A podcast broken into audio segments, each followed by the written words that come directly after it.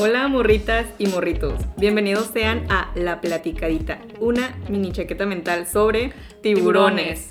Yo soy Hilda Trini. Y yo soy Daniela y los invitamos a que se suscriban y dejen su bonito like. ¡Woo!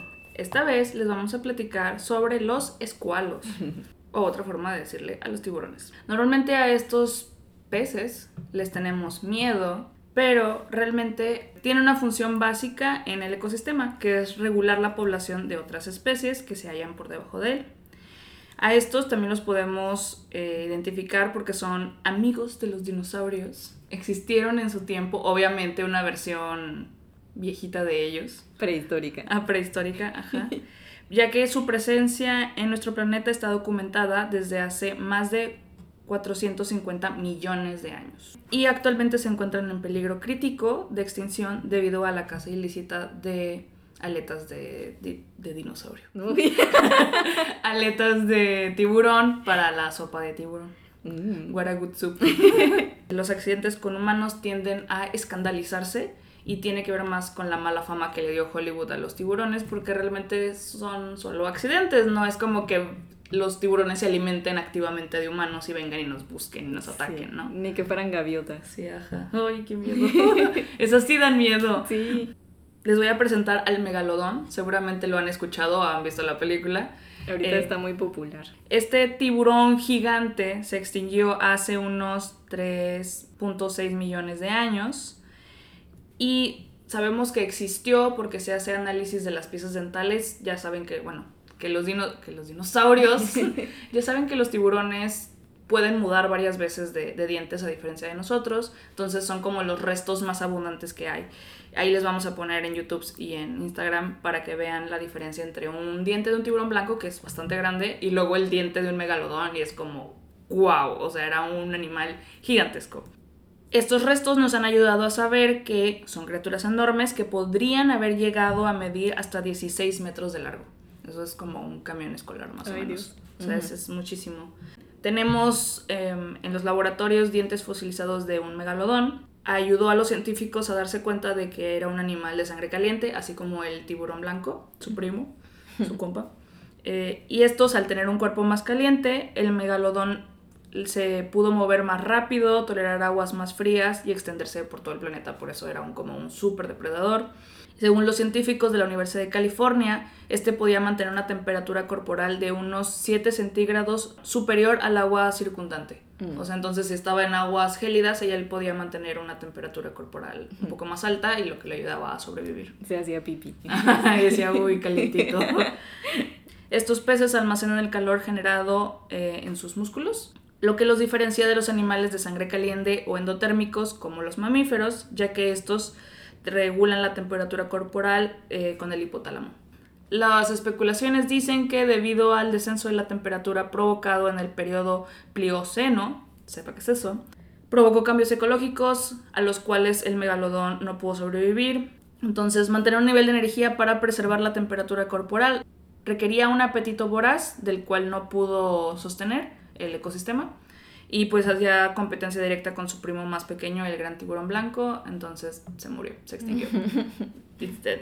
Sí, así pasa cuando sucede. A raíz del conocimiento de la existencia de este super pecesote, se escribió una novela que se llama La Zanja o The Trench. Es una novela de terror y ciencia ficción de 1999 del autor estadounidense Steve Alten. Y de ahí se inspiró la película de Megalodón o The Meg en inglés. Que mi resumen ejecutivo es que es una reverenda mamada. Ayer estaba viendo el resumen. Ala, no, qué mala película, de verdad. O sea, la vería si fuera comedia. No sé si me explico. Y no es una comedia. No, está categorizada como acción, ciencia ficción y horror. Bueno, es que ciencia ficción. Sí, pero no mames. Al final, si les hago un resumen, eh, todo es culpa de los millonarios. Eh, al final al millonario que invierte como en la base de biología marina para investigar, y así se lo comen por pendejo. Oh. Eh, y qué bueno. Él les facilita como los recursos para encontrar este otro mundo debajo de la termoclina, que es una capa dentro de un cuerpo de agua o aire donde la temperatura cambia rápidamente con la profundidad o altura. Entonces, haz de cuenta que se hace como una burbujita. Entonces el punto es que nosotros vivimos acá como en la superficie del agua Sí, sí. y existe a miles de metros debajo otro universo. Sí, el del de la sirenita. Ándale, sí, sí, sí, es correcto. Y precisamente por ir a andar de metiches, liberan al megalodón. ¿Cómo? Él estaba encerradito. Ajá, sí, o sea, como que esa capita que se hacía no lo permitía salir porque como él es de Oh. cuerpo de agua caliente, Sí, sí. de cuerpo caliente, Sí. eh, no podía dar el salto, ¿no? De temperatura a llegar a nuestras aguas. Ah, Pero la entonces- instalación calentó el agua, ¿no? sí, o sí, algo sí. así. Ajá. Entonces lo liberaron. Lo cual es una súper pendejada y es un súper plot hole en la película. Ey, tienes que creértela. No, no, no, porque la película empieza con que el personaje principal, que no me acuerdo cómo se llama, ya había tenido un encuentro con Megalodón. Entonces, si el Megalodón estaba encerrado por la termoclina, ¿qué fue lo que él se encontró al principio de la película? O sea, ya había un Megalodón suelto o what the fuck, ¿no? Ah, ok, no sé. No sé, pero yo tampoco no la vi. Escriban, no sé. ¿De qué Sí, se sí, trata? sí. No sé, makes no sense, to be honest. Em, la película tiene alta tecnología, mucha ciencia y alta mamada. O sea, es demasiada fantasía. En efecto, es mami. en efecto, es mame.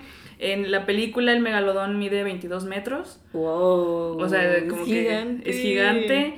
Eh, explican que puede partir una ballena a la mitad, así de que Sí, como claro. un snack. Lo creo, lo creo. Y sacan una baticápsula atrapa tiburones. ¿Cómo la construyeron? Exacto. Em, que aguanta 70 mil kilómetros de fuerza por centímetro cuadrado. Yo no sé de qué están hablando y si eso es posible, pero bueno, ese era el punto. Luego también intentan envenenarlo. Em, Le dan una salchicha con una droga. una ¿no? pastilla, ¿no? Al super dinosaurio. Otra de las mamadas es que es atraído por las vibraciones, o sea, los, barbos y, los barcos y la gente. Que no es tan una super mamada, pero la forma en la que reacciona el tiburón no es natural. Se enloquece. Se enloquece, ¿no? O sea, si ya se va a comer a alguien, de repente alguien chacolea por el otro lado y se va. Claro, O sea, claro. y de que, ah, me distraje. Sí, Es como, no, eso pasa. ¿Qué no has visto los perros o los gatos están así cazando algo y de repente, uy, "Oh, comida. sí, y se van? Sí. Es algo Eh, muy animal, creo yo. Y también ah, lo atraen con cantos de ballenas. Mm. Investigué un poquito y no hay evidencia conclusiva para decir si pasa o no pasa. Luego también el prota le encaja un cuchillo en el ojo y, y es como, claro, de que te agarraste a puño limpio con un super dinosaurio gigante. Hasta con Titan. ¿no? Sí, sí, sí. Em, y al final, no, es como muy anticlimático para mí porque lo intentan como explotar, lo intentan matar, lo intentan envenenar y al final lo, lo corta con el ala rota de su nave, su submarino y Ujú. hace cuenta que lo, lo corta así, lo abre y se lo comen otros tiburones. Y ya. Mm. Entonces, it's so random. Gran película. Sí, no, no la vean. bueno, si la quieren ver, veanla. Eh, yo con, la, con el resumen tuve, de verdad. Ok. Pero pues es como esta exageración, ¿no? De que estamos en peligro y qué pasaría si... eh, luego vi algunos videos que hablaban sobre qué pasaría si el megalodón se hubiera ex- extinguido y realmente nuestro ecosistema fuera muy diferente. No, se moriría de hambre. ¿no? sí, o sea, pero digamos que sí, Ajá. nosotros estaríamos en constante batalla con él por recursos. Ujú. O sea, se comería los barcos, que ya pasa, las orcas atacan barcos para comerse la mercancía que se están llevando Ujú. de la mar, etc. ¿no? Ah, el megalodón en esa película ataca dos barcos pesqueros de tiburones y dicen algo así como, ah, vino a vengar a sus, a sus hermanos. Y el otro de que no, bro, tengo hambre. Sí, ajá. Y bueno, esa es como la versión moderna. Esta salió en el 2018. Ya va a salir la 2. Sepa ver de qué O se va a ya salió, Ya salió, sí. Pero tenemos a su antecedente, al, al padre de las películas de tiburones. ¿Esa la viste? Eh, no.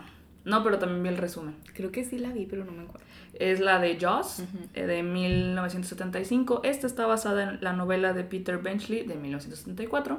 Oh. Entonces yo creo que el autor estuvo ahí asesorando, ¿no? Mm, sí y no, porque lo que vi fue que la novela tiende a hacer como más énfasis en las cuestiones socioeconómicas que estaba viendo el pueblo y la razón por la que no querían cerrar la playa a pesar de que había un Ataques. super tiburón, ajá. Ajá. Tiene que ver más como con corrupción, con em, desvío de recursos, encubrir periodismo, cosas así, más policíaca y de Ah, suspenso. Suena interesante. Ajá, y esto nada más es como, ay, un pinche tiburón. Cor- vamos cor- a morir". cóllele, cóllele. Cóllele, sí.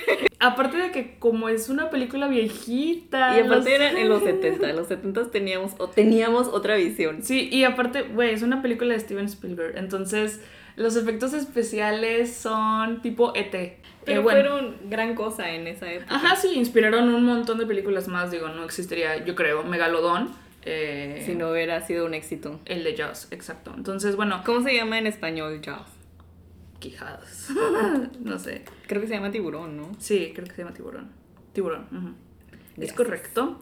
Por Em, favor, para nuestro público habla hispana. Claro, esta es una película de horror, suspenso y aventura. Y fíjate que a pesar de que las dos están categorizadas más o menos igual, de que horror y así, me daba más miedo, entre comillas, la de Jaws que la de Megalodón. La de Megalodón se me hacía muy fantasiosa. Y, y porque pues es un super Sí. dinosaurio, ¿no? Ajá. Pero esto es como, ok, chance y esto puede pasar porque es en la playa, es un tiburón de tamaño normal. Digamos que es más realista, ¿no? Porque Megalodón, igual la ignoro, pero lo que sí he visto es la de Jurassic Park. Y esta también es muy fantasiosa y también está basada en una novela y también es ciencia ficción, ¿no? Eh, y estos son dinosaurios, o sea, Megalodón también Es un dinosaurio. es un dinosaurio. Entonces, por eso tal vez no nos da tanto miedo ni, ni Jurassic Park ni ninguna de esas, porque sabemos que no va a pasar. Ajá. Pero este es como más factible. Empieza con un ataque de un tiburón en la noche, lo cual es una media mamada. Media mamada, literal, solo la mitad. Porque los tiburones solo se alimentan a tempranas horas de la madrugada. Entonces, les hubiera creído si hubiera sido la madrugada y no la noche. ¿Y cómo sabes que era de noche? Eh, Porque estaban en una, una, una fiesta. Tal vez ya iba a amanecer, Ah, tal sí. vez ya era la madrugada. sí, sí, yo estoy diciendo mamadas. Sí, por favor investiga bien. ¿A qué hora se la comió? Sí. Una vez más es culpa de los ricos. Claro. Eh, esta es una película que te digo que los subtemas que trabaja son el capitalismo versus el bien de la gente. Eh, y también era una época en donde el público estaba intentando expresar frustraciones contra los políticos porque es cuando estaba Nixon. No sé muy bien qué pasó, pero están, hacen como muchos paralelos de cómo encubría las notas este, de la prensa o cosas así, o decía, no, no, aquí no pasa nada, y que viva la economía, y así. Sí, como se parece a algo que está pasando ahorita. Ajá. Es un reflejo de su época. Bueno, a este vato también lo quieren inyectar con estricnina, que es una droga que se utiliza habitualmente como pesticida para matar pequeños vertebrados, en particular pájaros y roedores. Entonces no hace como mucho sentido que quieras matar un super tiburón con eso, pero bueno, lo intentan, fallan. También la película esta sí termina con un gran boom, muy hollywoodense de su parte. Lo explotan porque el, el tiburón se come un tanque de buceo de esos presurizados y entonces el vato Le dispara, dispara. y explotan. Ok, Eh, suena un poco más factible, ¿no? no, porque Mythbuster lo desmiente cuando recién salió de que dijeron, a ver, vamos a ver si pasa. Y no, lo que pasaría es que como se le hace un hoyo al tanque, el tanque saldría volando más que explotar. Tienes que dispararle como muchas veces a algo así, ¿no? Y ya podría explotar. Porque sí explota, pero. Sí, pero no explota así, güey. así de... Y bueno, ya, explota el tiburón y todos felices y contentos. Algo más que nos dio Jaws o Tiburón fue la partitura compleja de dos notas, el gran tun tun, tun tun, tun tun tun tun tun tun. Eso sí no se lo podemos quitar, es icónico y creo que es un meme ya. Sí, perdurará. Me llama mucho la atención porque son animales a los que yo les tengo miedo y creo que las películas expresan eso como cómo te enfrentas a algo que es mucho más grande que tú, que es un depredador eh, que está hecho para eso, pero realmente en la vida real pues no estamos tan expuestos a ellos, ¿no? Sí, un simple mortal como nosotros que vamos a la playa que dos, tres veces al año. Ajá. Y eso que somos costeñas. Ajá, este, no tenemos tantas probabilidades de verdad para Ajá. encontrarnos con uno, menos con un megalodón. Ay, no. bueno, y hablando de ricos De que todo es culpa de los ricos. y del capitalismo, también está mucho este concepto de la mente de tiburón, ¿no? Que se origina, eh, bueno, creo que ahorita ya se ha, ha cambiado un poco su definición o lo han adaptado a otros conceptos, pero originalmente se trataba sobre gente como malvada que tenía la intención, como dices, ¿no? De comerse a los más chicos, de estos depredadores, de aprovecharse de los demás y tras, una, una mordidilla por aquí y dame tu dinero. Ahora ya lo vemos más tal vez del lado positivo en donde dices, ah, fuiste muy listo, mente de tiburón, o te saliste con la suya, o así. Por ejemplo, tenemos programas como Shark, Tank. se trata sobre eso. Y que sí se trata sobre eso, porque a fin de cuentas son gente rica que te dice que te va a dar el dinero y que te va a apoyar, pero a fin de cuentas se está apropiando de tus invenciones y tus sí, productos. El beneficiario principal va a ser él. Sí, claro. Pero creo que es parte de la vida. claro, hay peces chicos y peces gordos.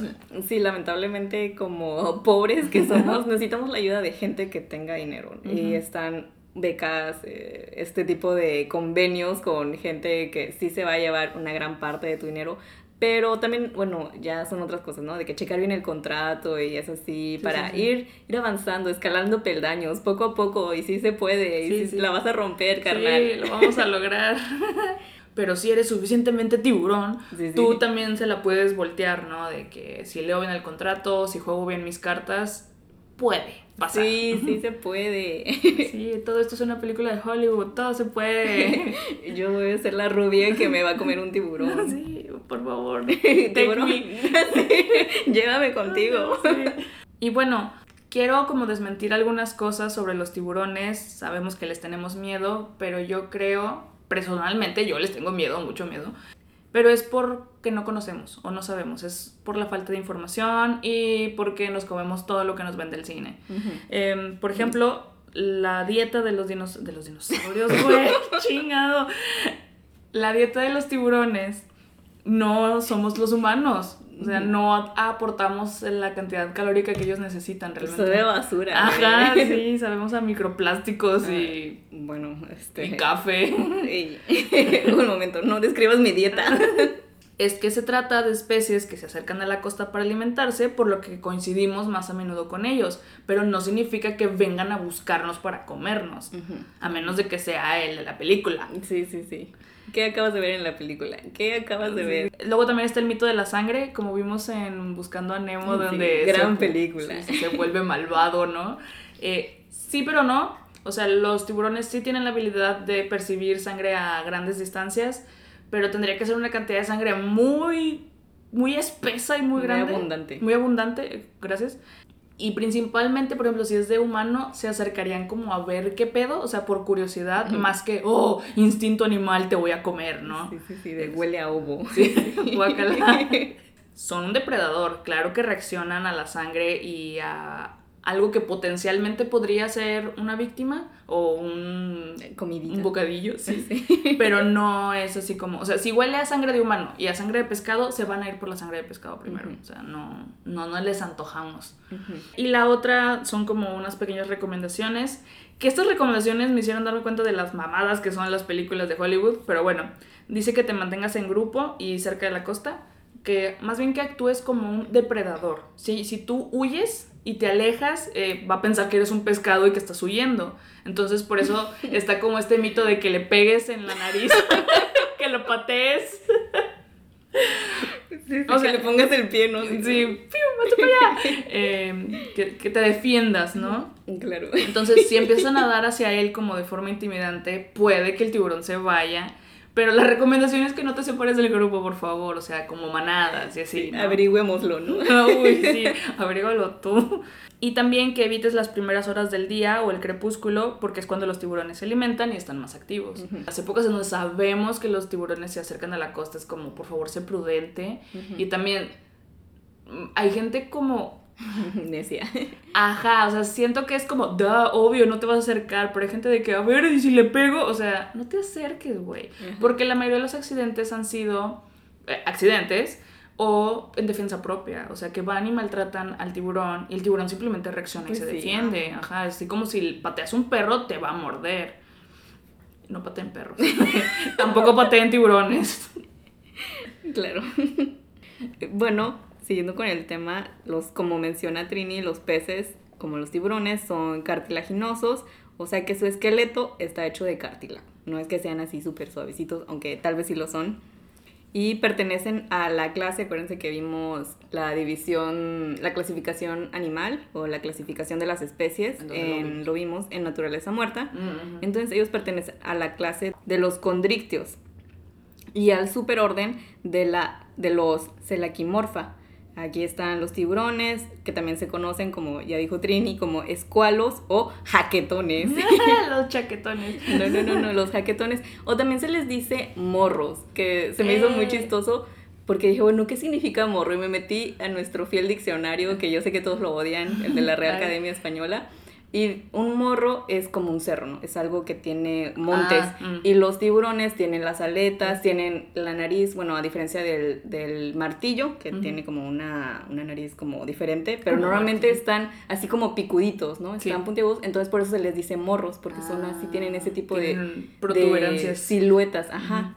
y yo de, oh, qué cute, el morrito. El morrito. También son característicos por su piel. Su piel es una escama de un tipo silenciadora, como las armas, y esto les permite limitar la fricción. Con el agua mejoran la movilidad y también la velocidad, por eso son más rápidos. Además de que también, por lo mismo de que su esqueleto no es de hueso, no pesan tanto. Mm. Entonces, por eso soportan, o sea, está interesante, ¿no? Porque es suficientemente fuerte para soportar todo el peso que pesan, pero mm. no tan pesado como, si fuera... hacerlos lentos, ajá. Ajá. Y son hidrodinámicos por lo mismo, entonces unos son más que otros. Hay diferentes tipos de tiburones. Hay tiburones que son muy chiquitos y que no atacan ni humanos y a alguno que otro pez. Y les permite esto del desplazamiento silencioso. También algo súper característico que también ya mencionó Trini son sus dientes algunos tienen la, la, famosa dentadura triangular, pero otros tienen una aserrada, o sea, como tipo de sierra. Si los lo topas, ¿no? Que son así como muy chistosos, muy. Un poquito más curvos, ¿no? Ajá, y son. En el mismo diente tienen como varios dientes. O sea, está como una sierra, como un cuchillo. Sí. Está padre. De sierrita. Ajá. Pero todos tienen varias hileras de dientes y tienen unas mudas constantes, como ya mencionó Trini, unos pierden un diente por diente, unos pierden toda la hilera de dientes y hay otros que pierden hasta casi que la encía, ¿no? O sea, dejan ahí toda la mordida y, y están increíbles. Cuentan con una, un órgano que se conoce como línea lateral y es este órgano sensorial que les permite detectar los movimientos y vibraciones del agua, que es como esta de la película que dices, qué mamada, pero resulta que eso es lo más cercano a la realidad. Gracias a esto logran orientarse, eh, les permite muchas cosas, ¿no? Pero también localizar sus presas. Y no solamente los tiburones cuentan con la línea lateral, muchos peces cuentan con este órgano y está muy, muy curioso, está súper chido. También los depredadores como el tiburón, son muy importantes en el ecosistema, obviamente especialmente en el ecosistema marino, y se les considera como super depredadores o depredadores de ápice. En inglés se les dice apex predators. O sea que están en la cima de la cadena, o más bien ya entrándonos un poco más en el lenguaje técnico, se les conoce como la red trófica. O sea, una cadena pues es de como lineal. Ajá y cuando ya es una red involucra a un montón de especies y es todo un mm, ecosistema. Puedes verlo como, como una red, una web. Se dice food web, así, food web. Y este tipo de depredadores no tiene depredadores naturales, o sea, obviamente pueden morir, se pueden matar entre ellos y un humano... que se lo comieron los tiburones. Ajá, y un humano puede matarlos también, pero en, en las leyes de la naturaleza no tiene un depredador. Entre los superdepredadores también encontramos a las orcas, a los cocodrilos, algunos felinos salvajes, los lobos, algunas serpientes, aves de presa como el águila y por supuesto que nuestros queridísimos tiburones. El tiburón blanco es uno de los superdepredadores más famosos. También tenemos al tiburón tigre y el tiburón sarda y ellos regulan las poblaciones de sus presas. Son muy importantes porque se consideran especies clave y la pérdida de estas especies puede causar reacciones en cadena que afectan a la red trófica. Este efecto se le conoce como cascada trófica. Si dices, ¿de qué estás hablando, Daniela? Ya vi tu cara. Un ejemplo de esto es el de los lobos que cambian el sentido del río. No sé si topas esa historia. Sí, no. Ajá, sí, es famosa, sí. Obviamente búsquenla, les, no las voy a explicar mucho, pero es algo que ocurrió en el Parque Yellowstone en 1995, en donde reintroducen lobos en el Parque Nacional. O sea, por seguridad, ¿no? Y por turismo los fueron eliminando poco a poco. Y todo esto afectó el ecosistema negativamente. Cuando ellos reintroducen al lobo, afecta tanto positivamente, o sea, se empiezan a comer, eh, se les dice eh, consumidores. Entonces, los lobos consumen a otro tipo de consumidores que estaban acabando con el zacate, con los peces en el agua. O sea, ya no había ¿Quién les pusiera un alto? Ajá, ¿quién pusiera un orden? ¿Dónde está el orden? Necesitamos el orden, porque hasta la naturaleza tiene un orden. Y gracias a la reintroducción de los lobos, el, hasta el río cambia de sentido, entonces está súper padre. Y es lo mismo que puede pasar con los tiburones. Por ejemplo, indirectamente controlan las algas, el crecimiento de las algas, porque ellos consumen peces que consumen los peces que consumen las algas. Entonces, si acabamos con los tiburones, estos peces consumidores de peces consumidores de algas, terminarían con esos peces y las algas estarían por todos lados. Por todos lados no, había, no habría fotosíntesis en el mar, ni en los ríos, ni nada y todo estaría súper contaminado. Entonces, gracias a los tiburones tenemos ese control. Y también controlan, por ejemplo, eh, los arrecifes de coral. Los peces que se alimentan y limpian los arrecifes son consumidos por así, o sea, es toda una red, pues. Entonces, gracias tiburones por comerse a esos consumidores. Manita arriba por los tiburones. Sí, sí, gracias a ellos, ¿no? Una nota también es que no todos los tiburones son considerados súper depredadores. Hay tiburones de diferentes tamaños y otros nada más están ahí viviendo, viven, viven la vida loca. Sí. no sabemos mucho de ellos tampoco. Tenemos... Nos da miedo. no sabemos tanto sobre ellos. Sí se han investigado y también muchas cosas que se han descubierto también han sido gracias a la casa, o sea, a, la, a, los accidentes o a las intenciones, ¿no? De que, ay, casé un tiburón bien perro grande. Entonces, oh, órale, vámonos a llevarlo al laboratorio y a investigarlo y a ver que, dónde estaba, ¿no? qué, qué, comía, de, por dónde hay un tiburón parecido a este tiburón. Y no sabemos muchas cosas. Por ejemplo, no sabemos cómo se reproducen todavía. Sabemos cómo se reproducen algunos o tenemos alguna idea de cómo es que se reproducen pero sabemos que su reproducción no es alta, o sea, es escasa y, incluso en temporada de reproducción no siempre se garantiza una, eh, ¿cómo se dice? ¿Un parto seguro? no, no, una, una fertilización. Mm, este, también obviamente son afectados por la caza y la pesca y en otros países el consumo de su carne, como ya mencionaste también, donde es algo como también más de estatus. Pero también, según, según lo que yo leí, igual no sé si es cierto, eh, vale más un tiburón vivo que un tiburón muerto. O sea, también está el turismo de tiburones de que, uh, voy a nadar con tiburones. Ajá, o cosas así. Me hago pipí. Calientas demasiado el agua, ¿no? y el tiburón, ay, guácala. Em, pero sí, vale, se supone que vale más el tiburón vivo y creo que no solamente en términos económicos, sino también en términos ambientales. Y en México, pues México sabemos que es un gran país y estamos rodeados de cuatro mares. Está el Océano Pacífico, el Golfo de México, el Mar Caribe y el Golfo de California. Este es especial porque es el que más avistamientos de tiburones tiene, a pesar de que es un, mar chiquito. ajá. También se le conoce como el Mar de Cortés.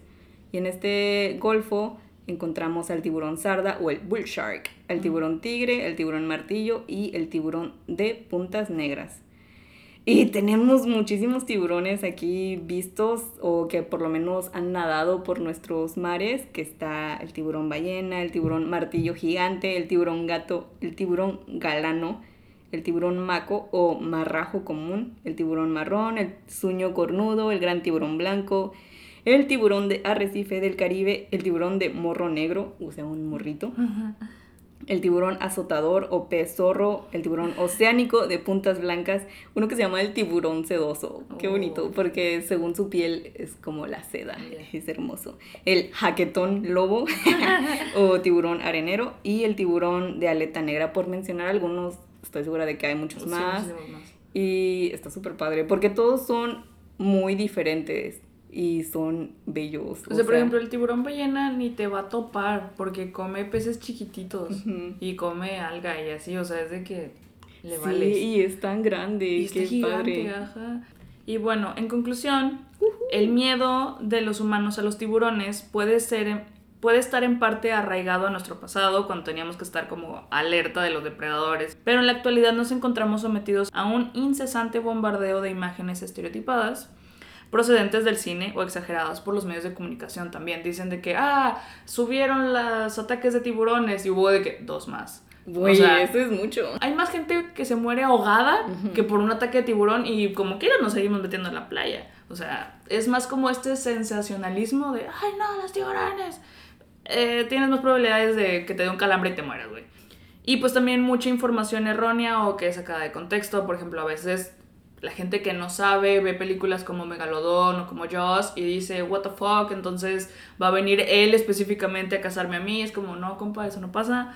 Eh, sí, el tiburón es un gran depredador esencial para el equilibrio del ecosistema, como dice Daniela, y merece nuestro respeto, pero no nuestro miedo. O sea, eso es lo que voy. Como, si lo conoces, puedes entender que tiene sus razones de ser y no hay que temerle, hay que entenderlo y respetarlo. Ok, yo le voy a seguir teniendo miedo. Sí, yo también le tengo miedo, no mames. nunca he visto uno, nunca he estado cerca de uno. Entonces, ¿qué les pareció? ¿Se atreven a meterse con un tiburón? O con un mente de tiburón. Creo que le tengo más miedo al mente de tiburón, que al tiburón. yo porque soy pobre. no tiene, es más, él ni se me acercaría, no tiene nada que quitarme. Este. Pero ustedes ahora tienen algo interesante que compartir en la próxima peda o reunión en la iglesia. Esperamos que ustedes también quieran echar la platicadita con nosotras en arroba platícame en Twitter y o platícame.esta en Instagram. No olviden apreciar la belleza de los super depredadores como el tiburón, dejar su bello like y compartir esta platicadita. Nos escuchamos en la siguiente para seguirles platicando esta.